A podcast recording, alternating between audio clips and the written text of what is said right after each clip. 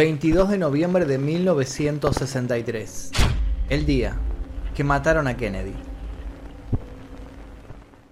Este es sin duda el magnicidio que más teorías conspirativas despertó. ¿Qué hay detrás de todo este asunto? Un posible asesino que es ajusticiado por un mafioso, archivos clasificados, la famosa bala mágica, un exclusivo y famoso conjunto Chanel salpicado con pedazos de cerebro, rusos y colombianos en la mira literalmente, y una motivación que hoy en día aún resulta incierta. Junto con el cuerpo del presidente, esa mañana en Dallas, ese disparo hirió de muerte a la confianza que todo un pueblo le tenía a sus líderes. Se convirtió en una prueba fundamental para el caso, en un ícono de una época, en un documento inigualable Seguramente haya mejores grabaciones caseras, pero la del asesinato de Kennedy tiene el récord probablemente de ser la más vista y analizada de la historia. Abraham Zapruder nació el 15 de mayo de 1905 en Ucrania, entonces perteneciente al Imperio ruso. En 1920, en medio de la Guerra Civil rusa, emigró a Estados Unidos, asentándose en Brooklyn. Se casó en 1933. En 1941 se mudó a Dallas para trabajar en la industria de la confección. Sus oficinas están justo en Daltex Building, muy próximas al almacén de libros escolares, el edificio desde donde se posaría el arma que daría el tiro de gracia al presidente de los Estados Unidos. Zapruder había adquirido una cámara Bell Howell de 8 milímetros para registrar el crecimiento de sus hijos. Como la caravana se sucedería justamente por donde se encontraba su lugar de trabajo, decidió filmarla.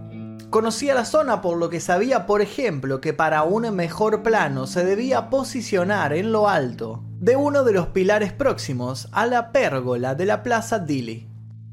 Y eso fue lo que hizo desde temprano. No sospechaba, o tal vez sí, que el material que iba a grabar iba a poder venderlo a la revista Life por una cuantiosa suma de dinero. Cuando atestiguó frente a los investigadores, Zapruder afirmó haber recibido 25 mil dólares y haber entregado este dinero a la beneficencia de los policías y bomberos de Dallas.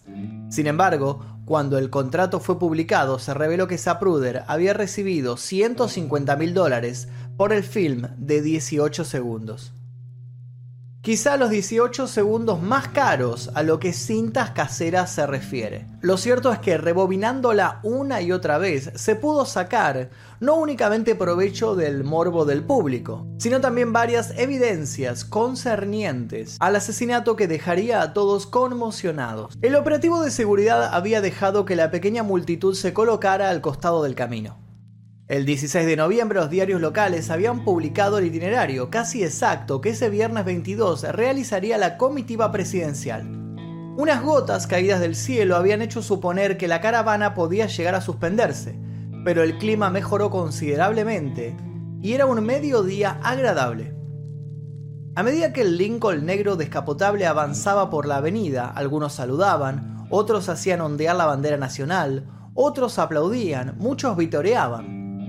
En las tres filas de asientos del vehículo se acomodaban, aparte del chofer, dos agentes del servicio secreto, el gobernador del estado, Connolly, y su esposa Nellie, y por último la pareja a la que todos querían ver, Jackie y John F. Kennedy. Ambos devolvían los gestos de cariño con idénticas sonrisas, agitando la mano. Todo marchaba según los planes. De pronto se escuchó un ruido seco y abrupto que se confundió con fuegos artificiales. Inmediatamente el ruido se repitió. Es entonces cuando el cuerpo del gobernador se contornea. El presidente de Estados Unidos se agita en su asiento y se lleva una mano al cuello ante la mirada atónita de su compañera. No hay tiempo para que ella termine de entender qué sucede. No hay tiempo para pedir ayuda. Un tercer disparo impacta en la cabeza de JFK, sacudiéndolo con violencia. Podemos rebobinar y poner pausa en el momento exacto en que la tragedia se consuma. Se trata de un disparo certero. Así todos los médicos del hospital principal de Dallas estuvieron 40 minutos intentando lo imposible. Traqueotomía, maniobras de resucitación, vías en los brazos, nada se podía hacer. No tardaría mucho en salir el comunicado oficial. John Fitzgerald Kennedy estaba muerto. Si volvemos a poner play, podemos ver cómo Jackie se sube hacia la zona del baúl del vehículo, quizás para intentar subir la capota, quizás para huir conmocionada. Un guardaespaldas la detiene y logra hacerla ingresar al coche que de inmediato acelera. Durante esos segundos caóticos sale del almacén de libros escolares un sujeto. Nadie lo detiene, trabaja allí. Nadie le presta atención en la calle mientras se dirige a su hogar. Todo el mundo está sin poder creer lo que están transmitiendo las noticias. El sujeto se dirige a su piso de alquiler y luego vuelve a salir a la calle, esta vez con un revólver. Sigue sin llamar la atención unos minutos más. Lejos estaban de imaginarse quienes lo cruzaron ese día, que iban a volver a ver su rostro en apenas unas horas. Se iba a volver famoso, su nombre iba a resonar en todos los bares, en todos los transportes, en todos los hogares. Lee Harvey Oswald. Sería el principal sospechoso de disparar a Kennedy. Información sobre su persona empezaría a invadir los medios. Se volvería de pronto el centro de atención indiscutido. Incluso apenas 48 horas después de ocurrida la muerte por la que se lo consideraría culpable, su imprevisto asesinato quedaría registrado por las cámaras de televisión. Lee Harvey Oswald tenía 17 años cuando ingresó a la Infantería Marina de Estados Unidos en 1956. Aún joven, sirvió en la base aérea de Atsugi, en Japón, como operador de radar en uno de los programas más secretos. En el contexto de la Guerra Fría estuvo involucrado en el diseño de los aviones espía U-2 Posteriormente fue destinado a Filipinas, donde inesperadamente comenzó a declararse marxista y a aprender ruso. Después de dos años, Oswald desertó de las Fuerzas Armadas y se embarcó hacia Europa con un destino claro, el consulado soviético. A pesar del interés en recibirlo por información valiosa que podía poseer, las autoridades soviéticas se mostraron a la defensiva. ¿Y si Oswald estaba fingiendo para pasarle falsa información? ¿Y si era otra maniobra de la CIA? Luego de debatirlo, autorizaron su entrada, y ni bien estuvo en Moscú, el joven se dirigió sin dudarlo a la embajada estadounidense, donde dejó muy clara su adhesión a la causa comunista. No solo renunció públicamente a la ciudadanía, sino que, según algunas versiones, tal era su determinación que le habría dicho al cónsul que tenía la intención de entregar a las autoridades rusas todos los secretos militares que conocía. Sin perder tiempo, Oswald fue enviado desde Moscú a Minsk, se sabe que lo ubicaron en una fábrica de radios y que tenía un apartamento propio, pero el resto de su tiempo allí es un total misterio. Lo que no es un misterio es que en un baile conoce a la chica con la que se casaría apenas seis semanas después, Marina Prusakova. Se ha llegado a sugerir que Marina hizo contacto con Oswald a pedido de la KGB. Ella lo negaría.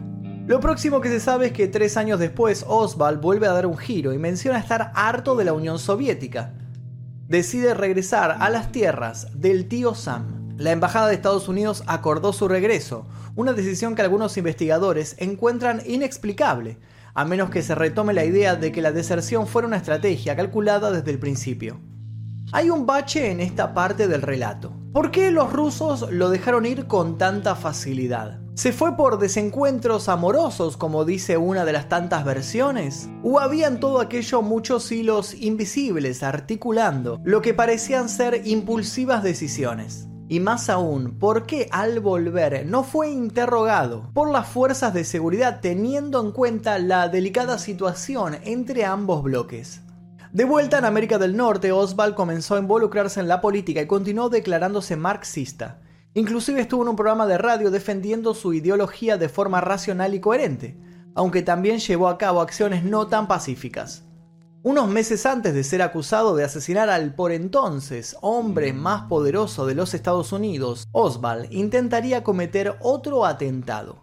Volvamos al video, a los disparos. 1, 2, 3, por los orificios y el tipo de daño pudo saberse de qué clase de arma habían salido, y toda la pericia indicaba que el arma coincidía con una que Oswald poseía.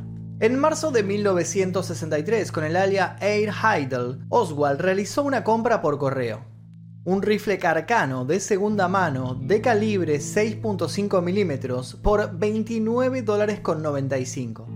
También compró un revólver calibre 38 Smith Wesson en los marines se hizo la fama de muy mal tirador, obteniendo siempre bajas puntuaciones en las pruebas de disparo, lo que se reafirmó cuando decidió dispararle al general Walker a menos de 100 metros de distancia y no logró dar en el objetivo. Walker era un franco anticomunista, segregacionista y se mostraba fervientemente en oposición a la integración racial. Ya había estado preso por insurrecto, por repartir panfletos de derecha en las tropas y por conspiración. Cuando una bala estalló junto a él, astillando una ventana, hizo la denuncia correspondiente, pero el culpable no fue encontrado. Tiempo después, una comisión de investigación aseguraría que Oswald había sido el que había perpetuado el intento de homicidio. Un Oswald aún anónimo viaja por esa época a México para hacer averiguaciones. Había explicitado su idea de viajar a Cuba desde allí, pero nunca llegaría a hacerlo. Respecto al atentado contra Walker, Oswald siempre lo negó, antes de que llegara a un juicio donde se pudiera evaluar la veracidad de sus palabras. Alguien lo borraría del mapa. Jacob Rubenstein, conocido como Jack Ruby, el quinto de ocho hijos, nació en Chicago el 25 de abril de 1911. Sus padres eran judíos polacos, pero emigraron a Estados Unidos a principios del siglo XX. Jack tuvo una infancia problemática y a la edad de 11 años fue internado en una clínica psiquiátrica. Posteriormente, la Corte Juvenil de Chicago decidió que Jack no estaba recibiendo el apropiado cuidado parental y lo envió a un hogar alternativo. Ya adulto, y luego de pasar por diferentes empleos, se traslada a Dallas, donde se introduce en el mundo de los cabarets y lugares de diversión nocturna. Es gracias a esto que entra en contacto con miembros del crimen organizado, en particular con los hermanos Campisi, relacionados con Carlos Marcello, conocido capo mafioso. En agosto de 1959, Jack Ruby fue invitado a visitar Cuba por el dueño de clubes nocturnos estadounidenses, Louis McWillie, quien se vio involucrado en la campaña para derrocar a Fidel Castro. Se afirma que como resultado de sus problemas con diversos sindicatos de actores, Ruby estrecha sus contactos con los líderes de la mafia, Carlos Marcello y Santos Traficante, durante el verano de 1963. Se creía intocable, pero su impunidad se acabaría cuando se cruzara con Oswald y fuera condenado a muerte. Las fuerzas de seguridad patrullaban Dallas buscando alguna pista sobre el asesino del presidente, y es entonces cuando el oficial J.D. Tippit al que muchos colegas recuerdan por ser extremadamente parecido a John F. Kennedy, lo que fue objeto de otras alocadas teorías, detiene a un transeúnte sospechoso. No era otro que Oswald, que sintiéndose amenazado, le descarga cinco disparos y luego huye hacia un cine de la zona, en el que se escabulle sin pagar entrada. Allí lo rodearían y finalmente sería atrapado. A las 11.21 de la mañana del 24 de noviembre, mientras las autoridades escoltaban a Oswald por los sótanos de la jefatura de policía hacia un auto blindado para su traslado a la cárcel del condado, Ruby se abre paso de una manera violenta entre la multitud de reporteros, periodistas, fotógrafos y camarógrafos presentes en el sitio y dispara una vez con su revólver Colt Cobra calibre 38 al abdomen de Oswald, hiriéndolo de muerte. There is Lee. He's been shot. He's been shot. Lee Oswald has been shot. There's a man with a gun. Absolute panic. Absolute panic here in the basement of Dallas Police Headquarters. Detectives have their guns drawn.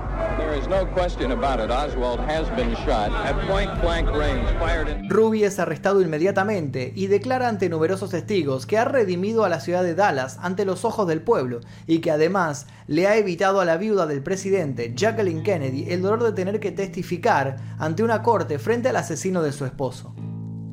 El acto contra Oswald es insólito por otro motivo. Es el primer asesinato retransmitido por la televisión americana. From another camera, the motion is slowed. The murderer moves in, and here is the shame of all America as Jack Rubenstein takes the law unto himself.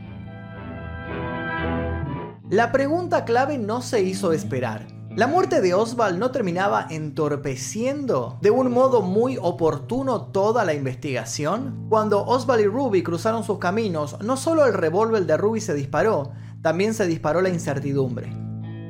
Rumores contradictorios, la escasez de información oficial y la eliminación del único culpable acrecentaron las especulaciones. Es entonces cuando se crea la Comisión Warren. La Comisión Warren fue creada el 29 de noviembre de 1963 por el presidente de los Estados Unidos, Lyndon B. Johnson, para investigar el asesinato del presidente John F. Kennedy.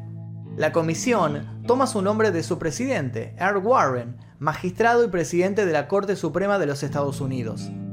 La comisión Warren reportó que no hubo conspiraciones ni motivaciones políticas en el asesinato, sugirió que hubo más casualidades que acciones premeditadas y acusó a Oswald de tener problemas mentales. Sin embargo, la comisión se hizo famosa por elaborar una teoría en la que se explicaba que uno de los proyectiles disparados había hecho un recorrido casi inverosímil. Los escépticos llamaron a esta teoría la bala mágica y la desestimaron de inmediato. La opinión pública quedó más indignada que conforme y la desconfianza empezó a contagiarse entre los ciudadanos la famosa cinta del asesinato vuelve a entrar en juego. En 1975, la Comisión Rockefeller, dirigida por el vicepresidente Nelson Rockefeller, hace público por primera vez el visionado completo de la película del empresario Zapruder y se genera un revuelo. Surgen nuevas teorías conspirativas a diestra y siniestra, teorías tan originales como que un paraguas había sido convertido en arma secreta por la CIA, o que en realidad uno de los agentes del servicio secreto que conducía la limusina se había girado y había disparado, o la más extravagante, la de un tirador situado dentro de la alcantarilla. Aquí todos flotan, JFK, tú también flotarás. El mismo año el Senado constituye el Comité Church, presidido por el senador Frank Church, que después de una laboriosa investigación determina que la CIA ocultó información relevante a la Comisión Warren. Aunque el Comité Church hace público muchos datos, persiste la sospecha ciudadana de que hay más sombras que luces en lo que se dice. Para remediarlo, en 1976 se crea el Selecto Comité del Congreso sobre Asesinatos, que revisa los de Kennedy y el de Martin Luther King. En el caso del primero, el comité extrae ambiguas conclusiones. Todo puede tratarse de una conspiración, sí, pero no hay pruebas contundentes como para saber quiénes están involucrados en la misma. El comité excluye de la participación al FBI y a la CIA, también a la Unión Soviética, también al gobierno cubano y también a grupos anticastristas, pero no descarta que la mafia estuviera involucrada. Esta particular teoría incluye la presencia de uno de los cantantes más famosos de todos los tiempos, Frank Sinatra. Según el Comité sobre Asesinatos, durante la administración Eisenhower, la CIA recibe la orden de matar a Fidel Castro, tarea que planifica valiéndose de jefes mafiosos. A su vez, el cantante Frank Sinatra, socio del poderoso capo de Chicago Salvatore Sam Giancana, se encuentra a JFK en el casino Cal Neva del lago Tahoe en 1960 y allí le presenta a Judith Campbell. Campbell y Kennedy mantienen relaciones íntimas hasta 1962, cuando el director del FBI informa a Robert, hermano del presidente y ministro de Justicia, que Campbell es a la vez amante de Sam Giancana, que por otro lado era el encargado de haber puesto a Lampa a disposición de Kennedy padre para asegurar la victoria de John. La mafia no soporta la idea de haber contribuido al triunfo electoral de Kennedy y que su hermano Robert, a través del Departamento de Justicia y del FBI, los persiga. Espoleados por la CIA con la idea de matar a Castro y asediados judicialmente por Robert Kennedy, algunos mafiosos deciden ajusticiar al presidente para así saldar las deudas con toda la familia. Sin embargo, hay quienes sostienen que culpar a la mafia es solo un artilugio, para no admitir que como suele pasar en todas las películas de misterio, el enemigo siempre está dentro. Todos los posibles sospechosos importantes que pudieron verse implicados ese día podrían tener en común un nombre que sin duda ha dejado una huella imborrable en todo lo que puede considerarse como secreto en la última mitad del siglo XX en los Estados Unidos. Howard Hunt. Howard Hunt fue una especie de espía a nivel interno que se desenvolvió en los años 60 y 70 y que se vio directa o indirectamente implicado en asuntos tan importantes como la guerra sucia contra Cuba o el Watergate.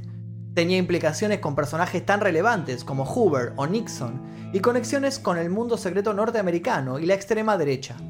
Hunt fue visto según muchos testimonios en Dallas ese día 22 de noviembre de 1963, cerca de los escenarios del magnicidio e identificado como uno de los vagabundos que fueron sacados por la policía de forma casi clandestina. Hunt fue también un autor prolífico principalmente de novelas de espías. Vivió en Biscayne Park, en Florida. Si bien siempre se mostró ajeno a todos los cargos, en grabaciones de audio, discusiones y escritos, Hunt dejó constancia en sus últimos días de vida que él y muchos otros estuvieron implicados en la conspiración para asesinar al presidente Kennedy. Expresó que el nombre en clave que los conspiradores dieron para la operación fue el Gran Evento, The Big Event, y que no fue otro que el vicepresidente Lyndon B. Johnson quien ordenó el asesinato. ¿Esta fue acaso una confesión o fue el último intento de alguien adicto a las historias intrincadas para confundir a todos? Todos los caminos son confusos y aún falta un detalle, otro, otra vez ligado a la cinta de Zapruder. Resulta que hasta el año 1959 Zapruder había estado en asociación laboral con Jean Legon, pero la sociedad se rompe cuando ella contrae matrimonio con George de Morshill. ¿Quién es George? George fue un geólogo ruso experto en petróleo. Cuando George emigró a Estados Unidos en mayo de 1938, la inteligencia británica notificó al gobierno de los Estados Unidos que sospechaba que George estaba trabajando para la inteligencia alemana, por lo que estuvo bajo vigilancia del FBI durante un tiempo. Luego George pasó el verano de 1938 con su hermano mayor, Dimitri, en Long Island, Nueva York, donde se relacionó con la familia Bouvier, incluida la joven Jackie, futura esposa de John F. Kennedy se convirtió en un amigo íntimo de la tía de Jackie, Edith Bouvier Bill. Después de la guerra, George se afincó en Dallas y empezó a trabajar con el magnate petrolero Clint Murchison. Se convirtió en ciudadano de los Estados Unidos en 1949 y se convirtió en un miembro respetado de la comunidad inmigrante rusa en Dallas. Es por esto que con su mujer, ex socia de Zapruder, entablan relación con una pareja recién llegada para ayudarla a instalarse y adaptarse. La pareja es, ni más ni menos, que Marina y Oswald, que llegaban desde Minsk, la Unión Soviética. Oswald y George terminaron siendo muy amigos, muy buenos amigos. Es decir, que el marido de quien fuera socia del hombre que grabó el homicidio era íntimo de quien terminaría cometiendo este homicidio. ¿Más y más casualidades? Los archivos desclasificados en 2017 dejaron algunas pobres pistas nuevas, pero el entonces presidente Trump decidió volver a confiscar parte de los archivos por considerar que poseían información muy sensible. Ruby finalmente esquivó la pena de muerte, pero pasó sus últimos días en la cárcel.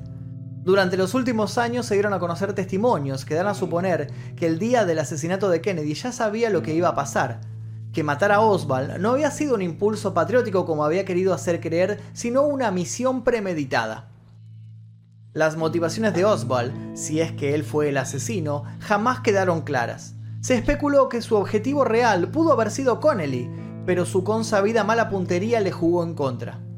Lo cierto es que Kennedy, de 43 años en el momento de la jura del cargo, fue el presidente electo más joven de Estados Unidos. Su mandato le generó muchos posibles enemigos, tanto por las consecuencias de la Guerra Fría como por convulsiones internas. CIA, mafia, anticastristas, ultraderecha, magnates industriales, altos mandos militares, todos en algún punto tenían sus razones para sentirse recelosos.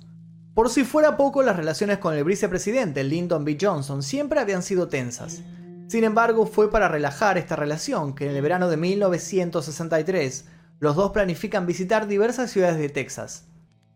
Plaza Fuerte de Johnson. John F. Kennedy estaba firmando su condena. La mañana de ese día el presidente y su esposa llegaron a Dallas en avión, montaron la parte posterior de la limusina presidencial y se mostraron felices. Saludaron abiertamente sin saber que sus segundos estaban contados, sin saber Jackie que su conjunto especial estaba a punto de quedar irremediablemente arruinado con restos biológicos de John. De hecho, las dos piezas de lana rosa que vestía la primera dama siguen ocultas en unas instalaciones en Maryland se encuentran guardadas en una caja fabricada ad hoc, sin ácidos, con control de temperatura y humedad y dentro de un contenedor.